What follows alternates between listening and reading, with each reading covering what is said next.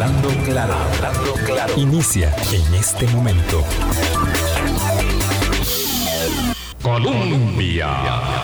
Con un país en sintonía, ¿qué tal? ¿Cómo están? Muy buenos días, bienvenidas, bienvenidos a nuestra ventana de opinión. Gracias por hacer parte de nuestro Hablando Claro en estos 15 años aquí en la emisora que está en el corazón del pueblo, en 98.7. Aquí estaremos eh, por mucho tiempo.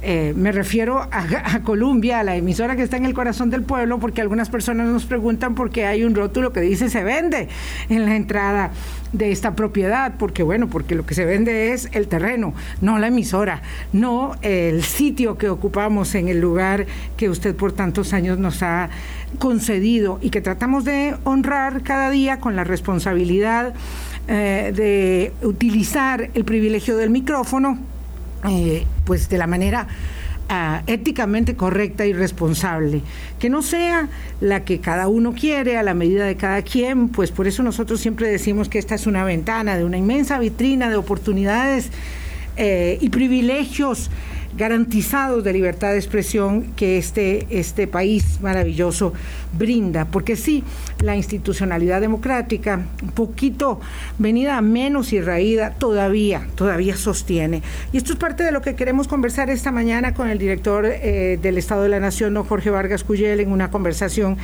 eh, valga redundancia, que teníamos pendiente y que podemos concretar en esta mañana eh, soleada de marzo. Don Jorge, ¿qué tal? Buenos días, muchas gracias por acompañarnos. Hola Vilma, encantada de verte personalmente de mm, no sé cuánto tiempo. ¡Uh! mucho, mucho tiempo.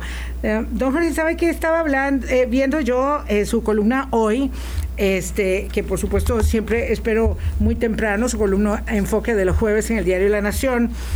me llama particularmente la atención que el enfoque de, digamos, la reflexión a dos años de pandemia, el incremento de las desigualdades que usted plantea, como central porque las pandemias dejan eh, consecuencias eh, en corto, mediano y largo plazo, eh, pues un poco era lo que tratábamos nosotros en la invitación para este programa de establecer cómo vivimos de cara a una segunda ronda una circunstancia tan desafortunada como una campaña sin temas eh, por el momento y, bueno y el momento se va acercando hacia la finalización de, del 3 de abril eh, además en medio de eh, el cierre del gobierno con una pandemia que para muchos terminó pero no ha terminado en realidad y con una guerra. Es decir nos ha tocado de todo en tan poco tiempo y nadie pensaba que después eh, de vivir una pandemia algo tan sobrecogedor en la historia del devenir humano como una guerra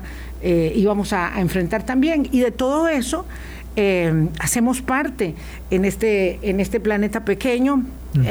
y de todo eso tenemos que tomar nota y a veces parece que no nos damos cuenta. Yo me siento, francamente, le digo, don Jorge, un poco, mm, digamos, mm, desolada cuando uno ve que una cosa tan buena como una marcha para reivindicar los derechos termina de una manera tan fea porque unas cuantas personas decidieron echarla a perder. Eh, y, la echan a perder, de verdad, porque ese es lo que queda como en la retina de la gente. La echan a perder eh, y me parece que desperdician la posibilidad de la expresión, eh, de compartir y de celebrar todo lo bueno que tenemos en el país. Y me gustaría como una primera reflexión, así en términos generales, para luego ir detallando. Eh, mire, eh, en la parte, esta columna que escribí hoy tiene como dos partes, una más personal, sí. Eh, lo que uno ha vivido, por supuesto, en una manera muy sintética, que han sido dos años de incertidumbres, de miedos, de repente de querer y no poder, pero al mismo tiempo de aceptar las restricciones, creo yo, eh, de ver la colaboración y los sacrificios de muchas personas, ¿verdad? Este, eso en la historia personal y es como sería ideal que pudiéramos cada uno contar esas historias, ¿verdad? Y nos daríamos cuenta de los inmensos sacrificios que en distintas proporciones e intensidades las personas han hecho. Yo decía ahí, tuve la suerte en estos dos años de, de tener empleo e ingresos y me consideré afortunado. Eso quiero decir que a veces incluso me generó culpa al ver de tantos centenares de miles de personas que no tenían una u otra cosa. Pero después les van hacia el final a una visión más macro. Y esa es la época que nos ha tocado vivir y una reflexión eh, muy sucinta que hago casi en pasando sobre la historia de las pandemias. Cuando uno analiza, digamos, los textos que han estudiado la historia de las pandemias, las pandemias eh, eh, lamentablemente han estado asociadas a guerras. por diversas razones. el, vínculo causal no lo conocemos, pero la asociación sí. Este, y entonces lo que uno dice, puchis, ¿por qué en pleno siglo XXI repetimos un poco esa historia, verdad? Y quizás es que nos hemos rodeado de una parafernalia tecnológica eh, muy grande, pero en el fondo los seres humanos seguimos siendo los primitivos primates de siempre, ¿no? Entonces ahí, claro, hay una, cuestión de desolación, de decir, pucha, tras palos, cuernos, ¿no? tras cuernos, palos, ¿verdad? Este, no hemos terminado de lidiar con una pandemia. Tenemos enfrente eh, un desafío global como el cambio climático, y de pronto esta guerra es el gran distractor, pero además de ser un gran distractor, es un gran destructor, ¿verdad? De normas internacionales, de debilitamiento de varias de las cosas que han sido fundamentales para la política exterior de Costa Rica y para su propia existencia vital como Estado Nacional. Vea que es el respeto del derecho internacional. Para nosotros, un país sin ejército, el, rompimiento del orden eh, del derecho internacional es una amenaza nosotros hemos sido campeones del desarme. Imagínense, ahora muchos hasta dicen que bien que Alemania se rearma. Yo entiendo las circunstancias, pero a mí no me hace ninguna gracia que los alemanes se rearmen y que Europa se rearme. El desarme, la paz, los derechos humanos, la cooperación internacional, para que son los temas claves de nuestra política exterior y de nuestra existencia como nación soberana, en este momento están en cuestión. Entonces yo creo que para como Costa Rica atraviesa aguas todavía más difíciles, porque es pandemia más todo esto. Y es un cóctel peligrosísimo, creo que el que va a heredar el próximo gobierno. sin duda, yo en la columna de la vez pasada decía de la nación, vean, aquí hay que reforzar el aparato político exterior nuestro. No podemos vernos al ombligo. Si hay un momento para tener una mucho mejor cancillería, una mayor coordinación entre COMEX y Cancillería, es ahora porque cuando los mamuts se van a la guerra, los animalitos pequeños como nosotros nos pueden aplastar, aplastar muy fácil. Sí, yo tengo este, este sentimiento, tengo que confesar de, de ¿verdad? De, pues como de tristeza. Eh, tengo que decirle que, el, que, el, devenir de la campaña eh, no termina como de generarle a las personas y de ahí mi, mi, me siento un poco desvalida para convencer a la gente de que vaya a votar. Yo siempre he sido muy entusiasta de que vayamos todos a votar, muy, muy desvalida para, de, armas para convencerla de que vaya a votar, de que se presenten a las urnas. Este, cuando digamos que parece el sistema político eh, camina por otro lado, no entiende lo que sucede, eh, unos anuncios eh, publicitarios que no se conducen eh, con el resto de una campaña, porque un anuncio es una pequeña herramienta de un montón de cosas de una campaña, y las personas Además, ya demostraron en la primera ronda que no tienen esos incentivos para la participación, ni se diga si estamos hablando de las zonas más golpeadas también por la pandemia, pero antes de ello, ya marcadas por exclusiones muy significativas, como las que usted señala hoy en la, en la columna de enfoque. Y entonces, este, eh, ¿cómo convencer a la gente de que este sistema bueno, anclado en el desarme, en el respeto a los derechos humanos, en la observancia plena del derecho internacional, y tantas cosas que son, digamos, nuestro ADN, debemos seguirlas preservando, porque hay gente que dice, y yo con todo eso no como. Yo diría, para analizar ese, ese dilema que usted plantea, habría que tener como dos precedentes. Uno muy coyuntural, que es sobre el tipo de campaña eh, que tenemos, y el otro es más, si se quiere, del sistema político en donde estamos. Déjeme empezar muy brevemente por el, eh, digamos, el coyuntural, el electoral. Esto el otro día Ronald Alfaro, investigador del Estado de la Nación y, profesor de la Universidad de Costa Rica, me, definió esta campaña de una manera que me pareció muy precisa. Me, dice, mire Jorge, esta es una campaña de baja intensidad.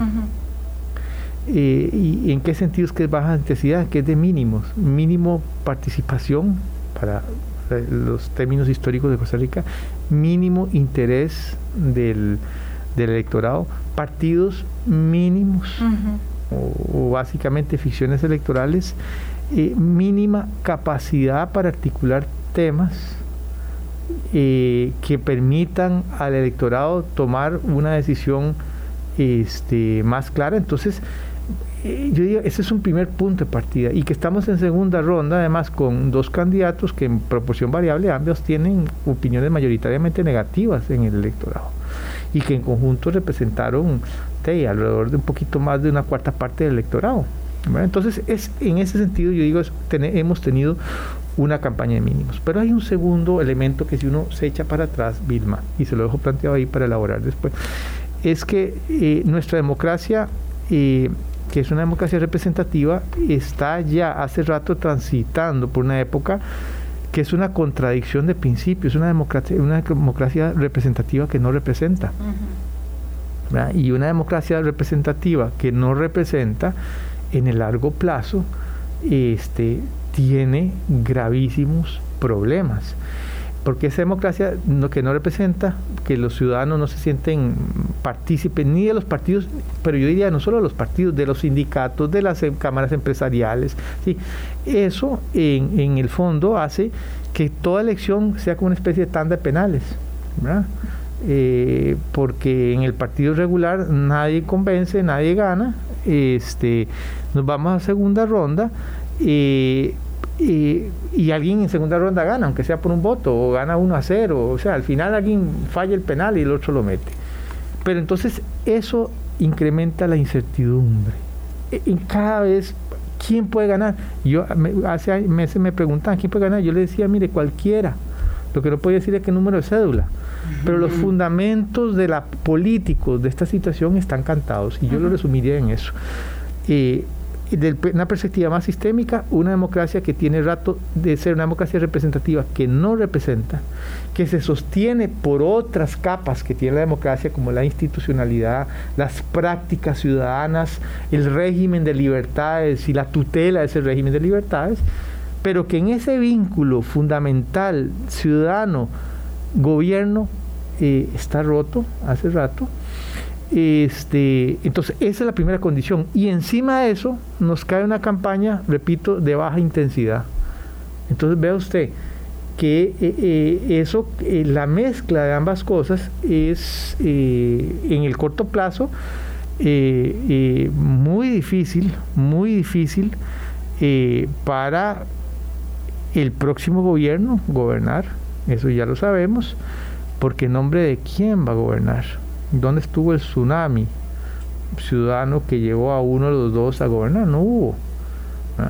Entonces, yo diría esas dos cosas para mí, eh, digamos, como que serían mis principios para empezar ahora a desbrozar en qué situación estamos. Una democracia representativa que no está representando, que se sostiene por prácticas e instituciones, pero que en ese vínculo clave de la democracia como sistema de gobierno está muy debilitada, y la otra una campaña de baja intensidad en donde esa, esa desvinculación que yo señalaba, coyunturalmente incluso se profundiza.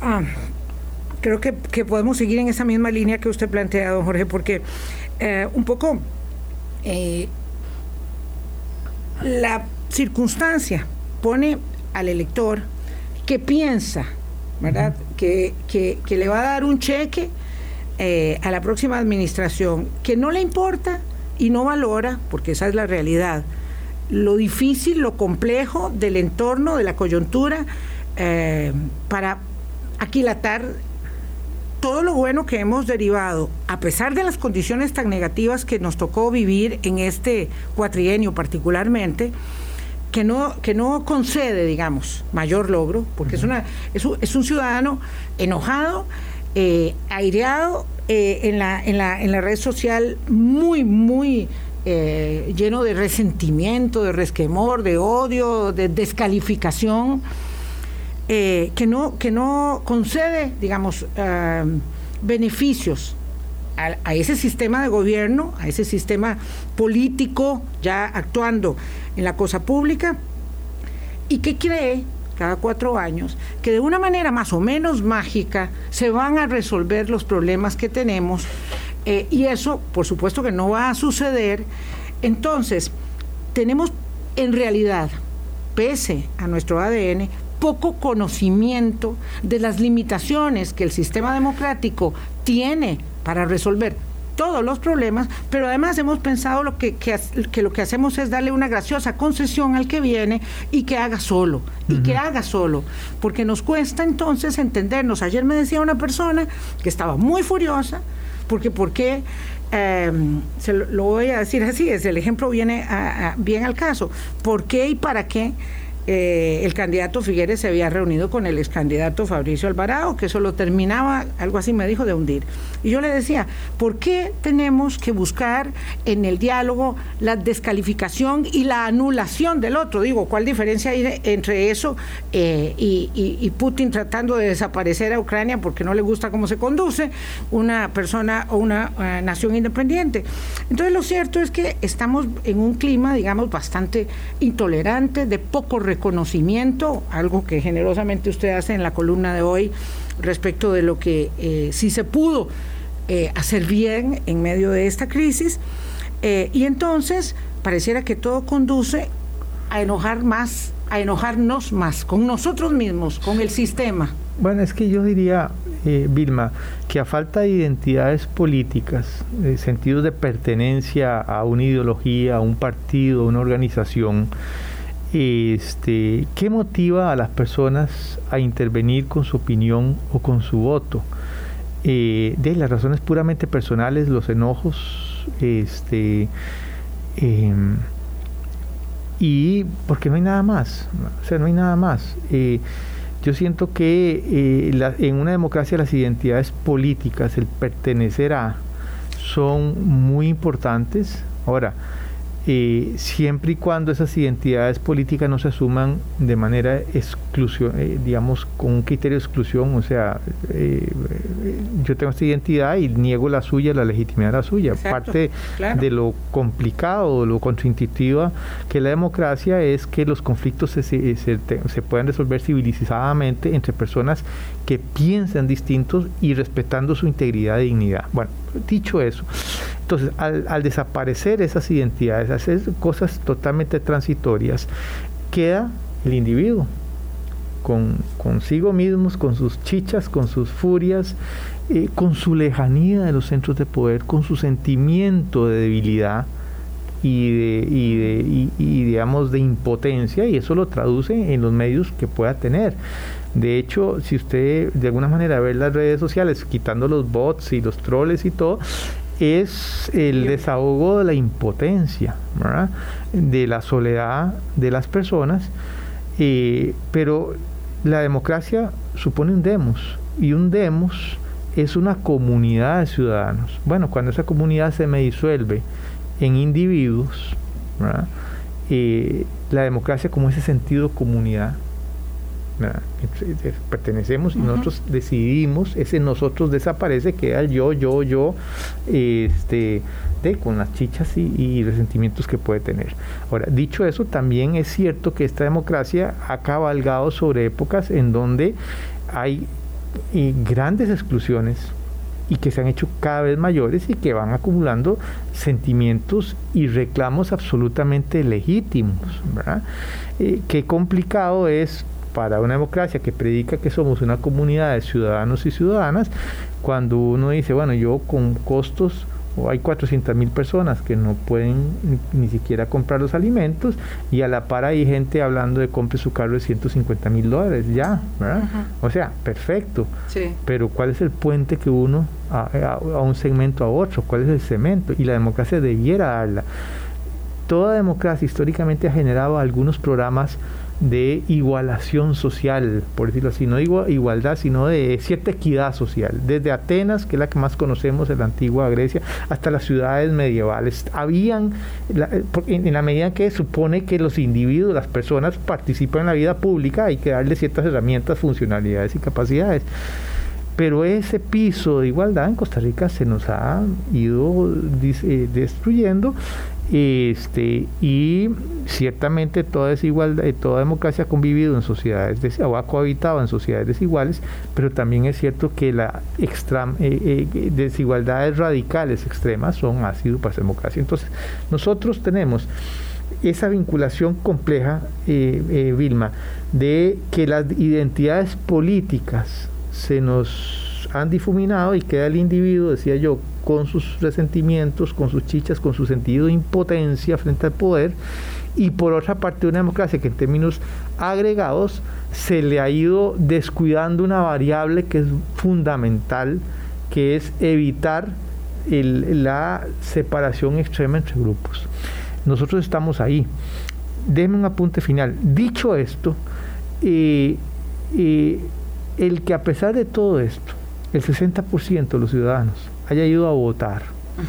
O sea, eh, no es, eh, no es algo irrelevante, es muy importante. Quiere decir que a pesar de todo, cuando digo a pesar de todo, de que no me convencen los partidos, de que me parece que ninguno, me convence, ninguno de los candidatos es, se acerca a un ideal, la gente en Costa Rica, la mayoría le sigue gustando votar. El problema que yo veo, y termino con esto, es que en esta segunda ronda eh, de ahí se disputa en las condiciones que hemos hablado y yo creo que mucha gente está teniendo enormes dificultades para elaborar una justificación que le permitiera votar. En efecto, son las 8.21 minutos de la mañana. Conversamos con Jorge Vargas Cuya, el director del Estado de la Nación. Eh, ahí se instala justamente eh, la impotencia también. Es hasta cuándo nos, nos alcanza el bono democrático Mm. el bono de la institucionalidad. El demográfico se nos fue agotando muchísimo, pero ¿hasta cuándo nos alcanza el bono democrático para no pasar esa línea que es tan delicada, pero tan profunda también respecto de eh, eh, el malestar eh, ya no expresado en las redes, sino en el cuerpo a cuerpo, en no vale nada y por lo tanto hago cualquier cosa eh, que, digamos, golpee de alguna manera a ese sistema que no me responde. 822, volvemos. Hablando claro. Colombia.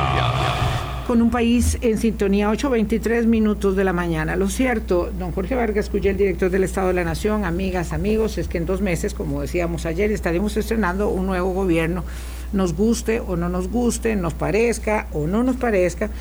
Eh, y antes de la pausa le decía a don Jorge, ¿hasta cuándo nos alcanza a nosotros el bono eh, de la institucionalidad democrática? Entendiendo que las democracias honestamente aguantan mucho y las mejores aguantan todavía más, pero que eh, en realidad estos, estas costuras, digamos, raídas que se le ven a la democracia representativa nuestra, que se negó durante muchos años teniendo buenas condiciones en ese bono, digamos, a recomponerse, a reconstituirse, a hacer una reingeniería, eh, eh, se ha ido quedando tan, tan corta que hay muchas personas que en diferentes, eh, digamos, expresiones, porque no es lo mismo lo que pasa en un desalojo, en un precario, ni se parece en nada respecto de el desplante en una manifestación de eh, personas que creen que es muy gracioso hacer pinturas y, golpear personas o insultar gente, ¿verdad? Son expresiones totalmente distintas e imposible juntarlas en una misma cosa, pero que van siendo la sumatoria de diferentes tipos de enojos. Eh, y no le puedo explicar lo que sucede hoy eh, con eh, el enojo hacia los formadores de opinión pública y los comunicadores, porque es inconmensurable. Eso eso es lo que nos... Eh, Vamos a ver, Vilma, sí, pero es que ubiquémonos bien. La democracia, yo esta metáfora la he usado distintamente, eh, tiene distintas capas. No todas las capas de esa democracia, de ese compuesto, de ese torta que llamamos democracia, están enfermas en Costa Rica. Hay algunas que son que tienen extraordinaria salud. Por ejemplo, en el primer piso y más elemental, la democracia es un régimen de libertades y derechos ese régimen de libertad, esa vida, digamos, pública, libre en Costa Rica, es muy rica, es muy diversa, está mucho más protegida que hace 30 o 40 años. Entonces, yo diría que en esa capa tenemos eh, por dicha, tenemos esa, esa parte no está en crisis. Hay una segunda capa que es la democracia como un sistema para elegir gobierno. El sistema electoral, bueno, el sistema electoral nuestro e, es de los mejores como sistema, como regla electoral. Tercero del mundo, decía un índice de estos de esta semana, pero además, don Jorge, permítame eh, ponerle un ejemplo a ello. Eh, ayer, en la noche, supimos que en el escrutinio final, el Partido Progreso eh, Democrático se ganó una nueva curul que perdió el Partido Unidad Social Cristiana por dos votos. Correcto. No hay una objeción. No hay un reclamo, hay simplemente una confianza absoluta por parte de los eh, actores que además esperan hasta el final, es decir, han esperado un mes para saber de quién era Sacurul, como pasó también, esto es en Guanacaste, pero también pasó en Cartago, y no hay eh, ningún brinco, porque el suelo realmente es parejo en términos de la democracia electoral, para señalar que eh, el, el, candidato a diputado de Guanacaste, el que pierde esa curul por dos votos, dice, usted ganó. Correcto. Usted ganó y le reconozco eso. Y el sistema entonces este, da una muestra de solvencia impresionante y es inaceptable. Y es inaceptable, perdón que lo termine de decir porque no me lo aguanto, venir a decir que aquí puede haber un chorreo de votos porque eso es no, imposible. Eso, eh, eh, eso claramente fue este eh, una manifestación errónea y desafortunada y yo creo que la persona que la hizo, que en este caso fue una diputada, debería haberlo dicho, mire, me equivoqué, punto. Sí, pero no quiso. Bueno, eso es otra cosa. pero mi punto es lo siguiente. No se vale mi punto es lo siguiente. Entonces, la democracia costarricense tiene distintas capas. La capa del régimen de libertades y democracia decía, y derechos en general es rica, es robusta, es aplicada. Aquí no hay muertos por, eh, por hacer un montón de cosas. Tiene, no es perfecta, no es perfecta, tiene bemoles como el uso eh, ilegítimo de un derecho a manifestarse como el otro día y que termina golpeando gente. Bueno, eso ocurre. La segunda capa como sistema electoral es muy robusto también. Usted puso el ejemplo, dos votos y aquí no ha pasado nada.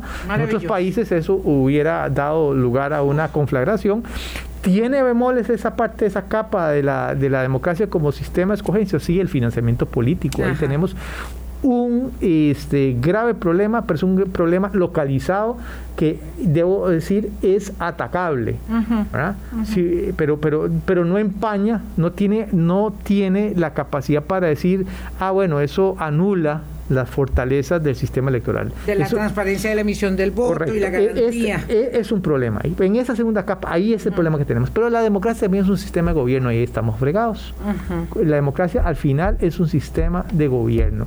Y ese gobierno es el gobierno que nace de la nos representa y ahí es donde yo decía que la democracia representativa que no representa tiene un problema existencial porque en nombre de qué los nuevos gobiernos vienen a, eh, a, este, a gobernar. Este, y ahí es donde yo digo, cuando hablamos que la democracia costarricense estamos eh, en problemas, yo ubico, yo soy más preciso, o sea, no hablemos en general, por lo que yo le decía, hay capas de la democracia que son las que nos sostienen, prácticas, tutelaje, eh, instituciones, pero ese componente representativo es explícitamente el que en donde se rompe o es el, el, más, más débil. Ahora, el problema que al cual yo voy, Vilma, con esta elaboración, es que en ese contexto hay varias cosas que ya no importa quién es el que llegue en particular al gobierno, pero ya sabemos varias cosas. Eh, que la literatura comparábamos, que ya primero que los, los ejecutivos llegan muy débiles, por definición, muy débiles. Segundo, eh, que los partidos, o sea, eh, que, se, eh, que los partidos son vehículos, se vuelven vehículos para, llamamos así, empresitas políticas, franquicias, pero pierden el otro, el, otro contenido del, del, partido como organización, como vida cultural como mecanismo de decir yo formo parte de la comunidad política más general por medio de esto. No, no, es simplemente una ficción legal. Y todavía el problema con eso eh, es que las democracias eh, no se ha inventado no hemos inventado en, en sociedades complejas otras cosas que eh, democracias que sustituyan los partidos. Todos los criticamos, pero no y todo el mundo habla de la necesidad de fortalecer, pero no hemos inventado algo que sustituya a los partidos y cuando lo hemos los han inventado los eh, los remedios no han funcionado. Por ejemplo, permitamos las candidaturas de asociaciones eh, de ciudadanos. Bueno, es fatal, va peor, ¿verdad? Eh, abramos las listas para que las abiertas, para que los ciudadanos escojan quién, bueno, termine liquidar a los partidos. Entonces, ahí la democracia está, digamos, perpleja sin una respuesta pero es vital. Y es vital, en general para la democracia es vital para Costa Rica porque por las condiciones que tenemos nosotros de salir de una pandemia, de ser una sociedad eh, eh, de baja productividad, con problemas de integración territorial y social, este, y además un país eh, que por su poca población y su envejecimiento, va a tener que apostarle a la innovación y a, y a, e, elevaciones sistemáticas y generalizadas de la productividad, que eso no se logra sin este, una conducción, digamos, eh, que esté asentada ¿verdad? en una voluntad popular. Y todos los gobiernos nuestros han estado muy a la deriva. A mí me impresiona en ese sentido y podemos tener buena suerte o podemos tener mala suerte. De pronto elegimos a alguien que puede navegar la tormenta. Bueno, fantástico. Hasta ahora hemos tenido buena suerte. Ah, pero eh, como yo decía, hoy le dije, y, con esto cierro al inicio, vea, lo que estamos convirtiendo es cada elección en una tanda de penales, ¿verdad? Para ver entonces quién llega, este, y a veces hasta que un día se nos acabe la suerte, ¿verdad? Bueno, ese es el punto hasta dónde nos deja, hasta dónde nos lleva a nosotros este, este bono democrático. Pero a mí me gustaría, para, para eh, no quitar el dedo del renglón, don Jorge Vargas Cuyel, que elaborara un poco este tema de la baja productividad, porque entendemos muy bien el problema de la integración de los territorios y ahí hemos tenido un gran fallo en eh, eh, concentrar, ¿verdad?, los, los beneficios. De la gestión de lo público en este territorio eh, digamos, eh, valle centralista amplio, ¿verdad? Me, refiero un poquito más allá de la área metropolitana, pero que indudablemente es el territorio eh, eh, que, recibe los beneficios del, que, del hacer, ¿verdad? De la cosa pública, y por tanto es el que vota y es el que decide también, hay que señalarlo. Entonces, los problemas de la integración de territorios están, están claros. Eh, pero los de la baja productividad me gustaría que Vamos a ver, se lo pongo así. Este, eh, de esa, digamos, Costa Rica tiene una particular dotación de recursos, que es lo siguiente, vea. Eh, nosotros no tenemos, digamos, commodities, digamos. Aquí no es oro. oro, cobre, por ejemplo, petróleo. Digamos, los chilenos que todos los días tienen grandes minas de cobre, independientemente de lo que pase, ahí va y le salva parte de la tanda. Nosotros no tenemos nada de eso. Entonces, chao, no tenemos eso. Tenemos un reducido territorio eh, y una parte de ellos protegido, eh, continental y en la marina lo que hace que eh, no podamos hacer, por ejemplo, eh, agricultura extensiva, como hacen en Brasil o en Argentina, que vienen y ponen un millón de hectáreas en algunos. Además de que somos pequeñitos, tenemos una cuarta parte protegida. Y, y, considere usted también lo que estamos protegiendo en, en la parte marina.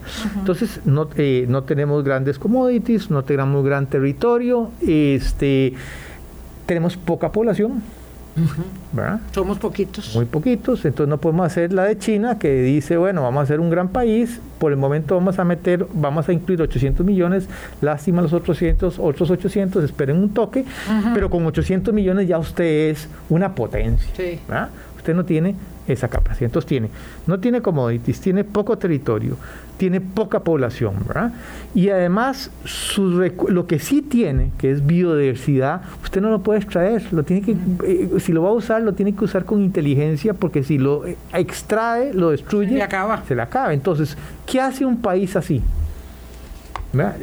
si usted dice, bueno, lo que yo poco, lo que, lo que tengo acá es biodiversidad y poca población, a esa población le tengo que sacar el jugo. mucho, el jugo, porque además se me está envejeciendo. Claro. Entonces no es que tenga 5 millones, sino que cada vez voy a tener una proporción, digamos, eh, mm, no menor, pero, eh, o sea, proporción sí, pero no, no es que se reduce el número de gente, pero la proporción de la población cada vez es menor en edad productiva. Entonces, ahí es donde yo he dicho... Tengo que eh, prepararla muy, pero muy bien. Ahí es donde eh, nosotros tenemos que eh, pegar, o sea, este país está condenado a innovar, porque no tiene otra.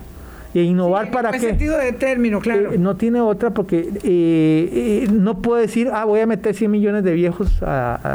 a- no, no tenemos eso. A pico ah, y bueno, pala. voy a empezar a producir tal cosa, Sí.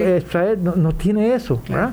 Entonces, vea usted que para nosotros eso es un imperativo. A mí me hubiera gustado, por ejemplo, en esta campaña, que los, los, candidatos y los partidos hablaran, bueno, muy bien, si este país tiene esa, estratégicamente, estamos saliendo de una pandemia, hemos salido golpeados pero vivos, Pero vivos. ¿verdad? Sin un sistema político eh, con graves conflictos y retrocesos como tuvo en otros, en otros, eh, en otros países, con una crisis fiscal que sigue ahí, pero manejada por el momento. Bueno, entonces co- el, el- el problema fundamental es cómo ahora sí meterle otra vez, ponerle el acelerador un- a, la- a la máquina y decir, señoras y señores, mi visión para convertir este país eh, en un país innovador, para elevar la productividad, ¿verdad? Para, y, y, y, y como somos poquitos, la productividad no es como ahora, que en Costa Rica lo que está pasando es que ciertos sectores de la economía son altamente productivos e innovadores, Sí, sí, sí. pero el problema es que la mayoría está estancada en términos de productividad Descalzada. mucha gente produce relativamente poco. Entonces, yo creo que estratégicamente esta es una elección que está saliendo una pandemia que era el momento para decir, bueno, colectivamente, ¿para dónde queremos que este país Vaya. vaya? Y, eso no sucede, porque No, no entonces lo que te sucedió. decía es que tenemos una campaña sin temas. Sin Bueno, temas. mire Si- que si, este- si yo tengo, porque además es muy importante que la gente tenga la capacidad, ¿verdad? Y por eso agradezco tanto, Jorge, que usted esté aquí con nosotros eh, esta mañana, tenga la capacidad de entender en efecto quiénes somos, qué tamaño tenemos, cuáles son nuestras posibilidades, nuestras capacidades y nuestras limitaciones, porque esto no es un artilugio, no es que se cambie el gobierno y vamos a dejar de lado este, a la maldita prensa o a los grupos de poder y nos vamos a desprender de lo que no nos funciona y vamos a ser todos maravillosamente felices y vamos a encontrar algo así como una Arcadia, que es la Arcadia que eh, nos va a permitir... Vilma, ¿la puedo interrumpir en una cosa? Claro. Vea, eh, una cosa concreta y una general. La concreta es la siguiente. Vea, ese discurso es como cuando la gente eh, sabe que, eh, o sea, que yo le estoy echando un cuento y usted sabe que yo le estoy echando un cuento y yo también. O sea, la gente en Costa Rica tan no se compre el cuento de que el próximo gobierno va a arreglar el problema, de que vea, vea lo que está pasando, votantes. A diferencia de otros países que sale gente nueva y todo, y todo el mundo se va a ¿verdad? Aquí la gente ha sido muy cauta. Vea la Asamblea Legislativa que quedó. ¿Verdad? O sea, el- la persona votante en Costa Rica ya hace- son 17 elecciones seguidas, ya ha oído todo. Entonces, nadie la ha convencido. Entonces, este votante es bastante más Agudo. agudo y sofisticado de lo que, de lo que se cree. De lo Aquí que el no- mensaje, el que Vea, aquí, aquí dice. no hubo lo que pasó en El Salvador. De pronto un tsunami a favor de Bukele. Dice que le da todo, todo el poder. Aquí O Bolsonaro. o Bolsonaro. No, no, no, aquí, ¿verdad? Ahora, eso no nos eh, inmuniza de ningún eh, riesgo y todo, pero lo que quiero decir es que el votante o las personas votantes en Costa Rica son bastante más eh, sofisticadas y ya le dijeron al próximo gobierno, ¿sabe qué? Puede ganar usted, pero vea lo que tiene aquí en la asamblea y vea aquí, ah, usted, marcadito, otra cosa La es cancha ya está marcada para más o menos. de los dos. Ahora, puede ser que el, que el jugador que llega quiera patear esa cancha y hacer, bueno, pero ya veremos porque una puerta lleva otra puerta y ahí son dinámicas que no saben. No, y además recordemos, como usted bien decía, que el Ejecutivo es muy débil y no se trata de que puede, digamos, hacer lo que, Correcto. le parezca. Y em, ahora, lo que sí puede un ejecutivo que es conflictivo, que Ah, claro. puede generar realidades eh, muy fregadas. Pero mi punto, el segundo que iba, es lo siguiente, Vilma. Este, eh, eh, hay una cosa que es eh, eh, que hay gente a veces no aprecia. Vea, estamos a tres semanas de terminar la campaña y la discusión es sobre el financiamiento de los partidos. Ajá.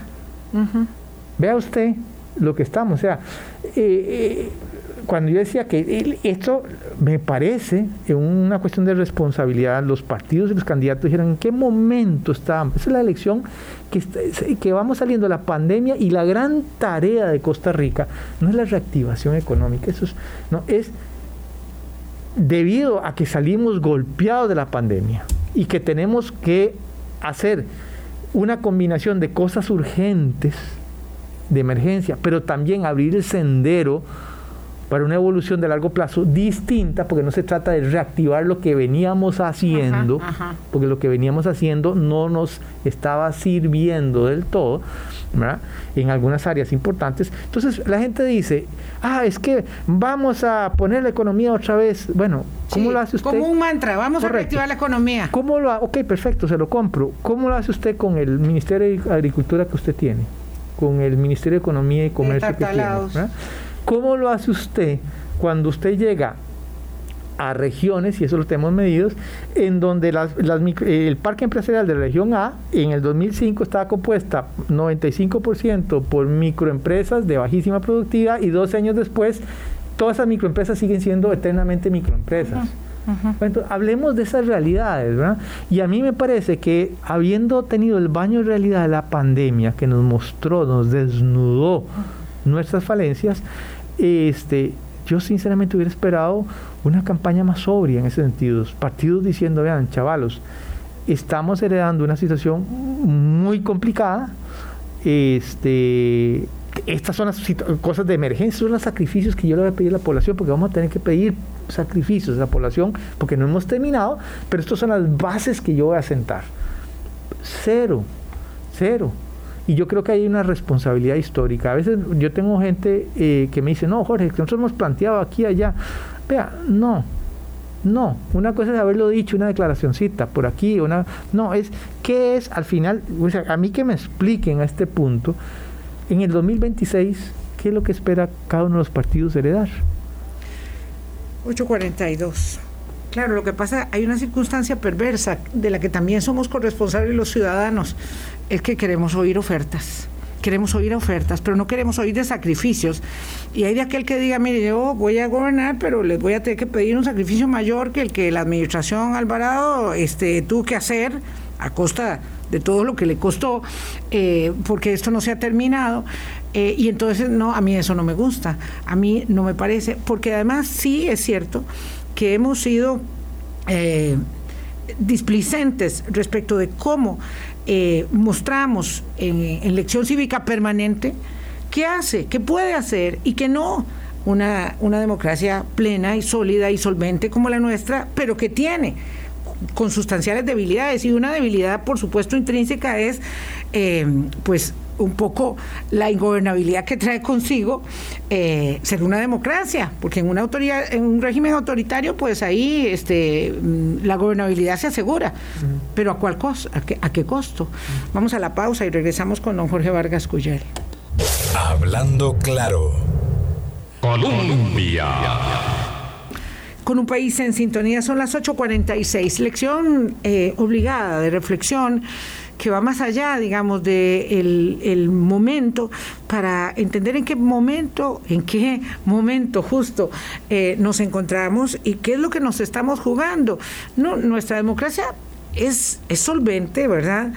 Pero a fuerza de ir alando, eh, empujando eh, e insultando insultándonos también, este, podemos eh, eh, causar un gran daño porque nos vamos disparando en los pies.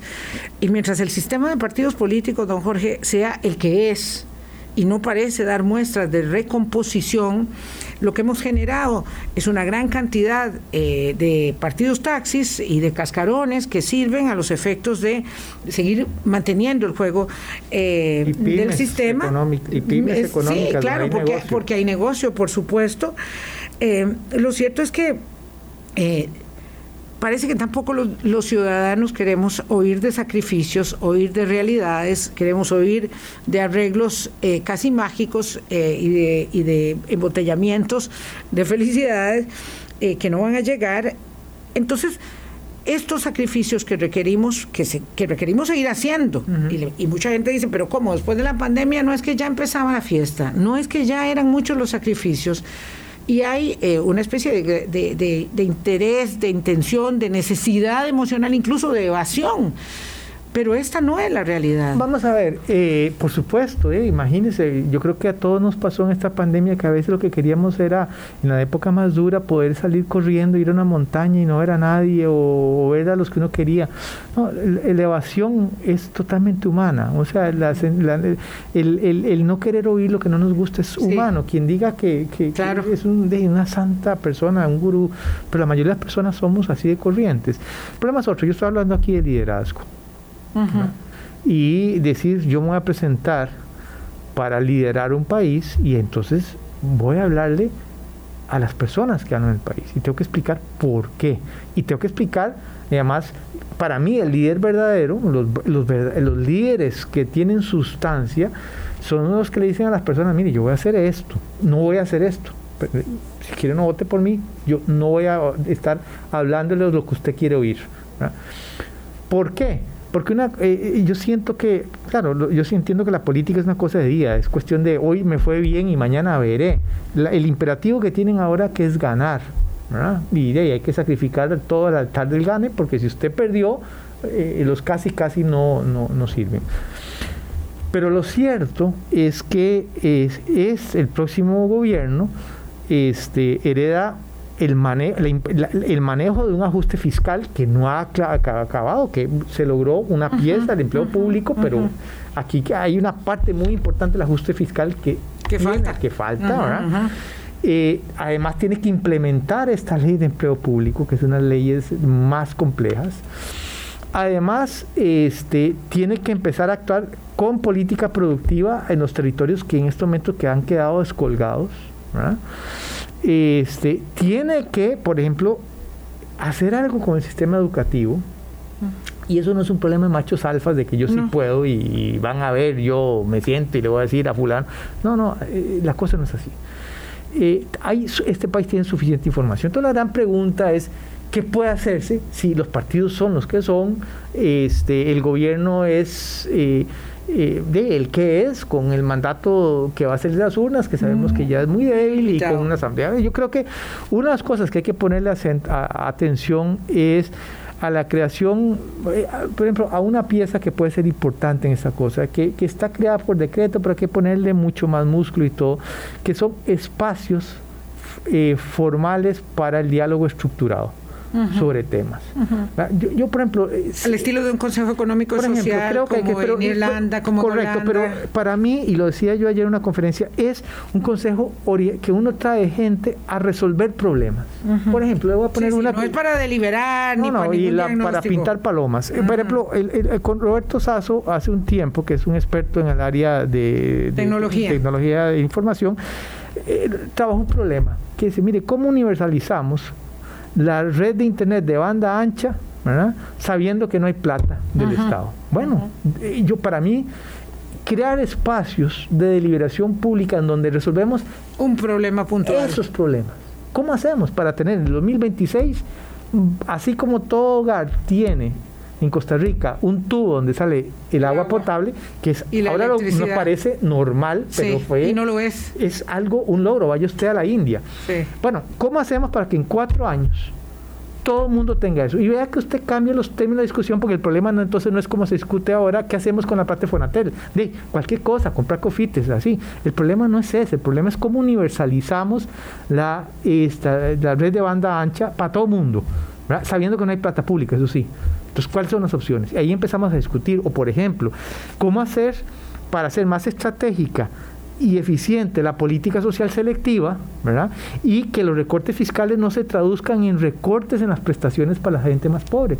Entonces, resuelven este problema, traiga a gente de diversos sectores y busquen soluciones de equilibrio. Y esas soluciones trasladas al Parlamento alimentemos la ciudadanía a eso. Eh, el Parlamento y el Ejecutivo pueden darle ese tipo de problemas. Y, eso ya está hecho, digo, el agua tibia está inventada, eso se ha hecho en otros países y ha dado muy buen resultado, por eso yo, bueno, referí a esos dos casos, me imagino que usted conoce algunos otros, pero en todo caso, eso eh, genera la eh, necesidad de aceptar que nos necesitamos unos a otros, que todos somos parte de la solución. Eh, que no podemos simplemente demandar que las cosas ocurran, porque tampoco nos gusta mucho participar, eh, hay que decirlo, participar en el sentido amplio del término implica mucho trabajo. Eh, y yo quiero entregar esta, digamos, este cheque que doy con mi voto y de alguna manera esperar que las cosas ocurran. Y creo que ahí nos falta un poco más de compromiso también y entender que la solución eh, nos toca un poco. Eh, claro, pasa por los liderazgos, como usted bien dice, don Jorge, pero, pero los liderazgos también están también con los mecanismos. Por ejemplo, para mí ese mecanismo de convocar con espacios estructurados con una metodología clara para que diga qué es un acuerdo, cuál es el seguimiento y la verificación de acuerdos, cómo se conversa. Porque esos espacios estructurados no es como ir a invitar a Vilma a tomar café donde no. hablamos. No, no, no. Tiene que la gente saber qué es la agenda. Porque es gente que se va a sentar que no confía uno a otro y tiene buenas razones para no hacerlo. ¿Verdad? Entonces, yo siento que esos ejercicios nosotros tenemos que innovar. Así como yo hablaba, que estamos condenados a innovar este, el país, estamos condenados a innovar la democracia porque sabemos que estas fortalezas, que es lo que nos han sostenido, esa fortaleza democrática, ya no nos alcanzan. Entonces tenemos que empezar a experimentar en democracia, en democracia representativa, ¿verdad? pero que se combine con, eh, con distintas fórmulas. Yo una fórmula que le apostaría a eso, definamos por vía de diálogo cuatro o cinco problemas acuciantes. este, y no son todos los problemas. Y, digamos que, los poderes públicos ayuden a definir esos problemas, convoquen eh, con mandato y se compromete a escuchar lo que salga ahí e implementar hasta donde sea posible lo que salga ahí. ¿Por qué?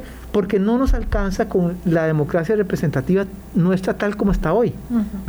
yo, así como yo digo, este país tiene que resolver el tema de la productividad, eh, la innovación transformativa, en fin, eh, tecnológica, todo, vamos a tener que innovar en la democracia, Para evitar eso sí, que, que hay un deterioro y se nos empiezan a entrar los cantos de sirena de la democracia participativa, que es interpretada por el líder, eh, o, cualquier libreto populista, y con esto cierro, que todos sabemos que si, eh, eh, si alguna vez Costa Rica cae en esa situación, vamos a tener un ejecutivo que necesita el conflicto como manera... Carburante. Exacto, como gasolina, porque es la única manera de sostener, ¿verdad? Entonces, cuidado este, con, los, con, con, eh, con, jugar con fuego, ¿verdad?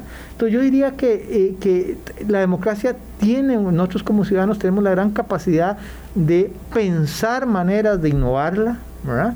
Dentro incluso de los marcos que ya existen, con pequeños ajustes, pero las prácticas ciudadanas de escucharnos, de decir, vea Vilma, ok, usted es libertario y yo soy este, socialista, el otro es lo que fue ambientalista, bueno, pero ¿sabes qué? ¿Qué hacemos, por ejemplo? Con la casa común. Con la casa común, y ahí voy. Pensando en la casa común. Correcto. Don Jorge Vargas Cuyel, muchísimas gracias por haber vuelto a la mesa de Hablando Claro. 15 años. Muchas gracias, de verdad. Muchísimas gracias. Hasta mañana, cuídense mucho, pásenla bien. Hablando Claro, Hablando Claro.